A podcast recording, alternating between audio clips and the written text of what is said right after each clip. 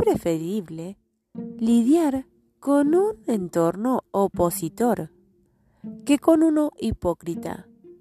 Este último es el que siempre te traicionará cobardemente, manipulando estrategias, acciones y excusas para disfrazar sus mentiras. Entiende que siempre lo hará o ya lo hizo y aún no lo sabes. Elige a tu entorno, límpialo de los lobos con piel de cordero, aléjalos de tu intimidad y todo te irá mejor.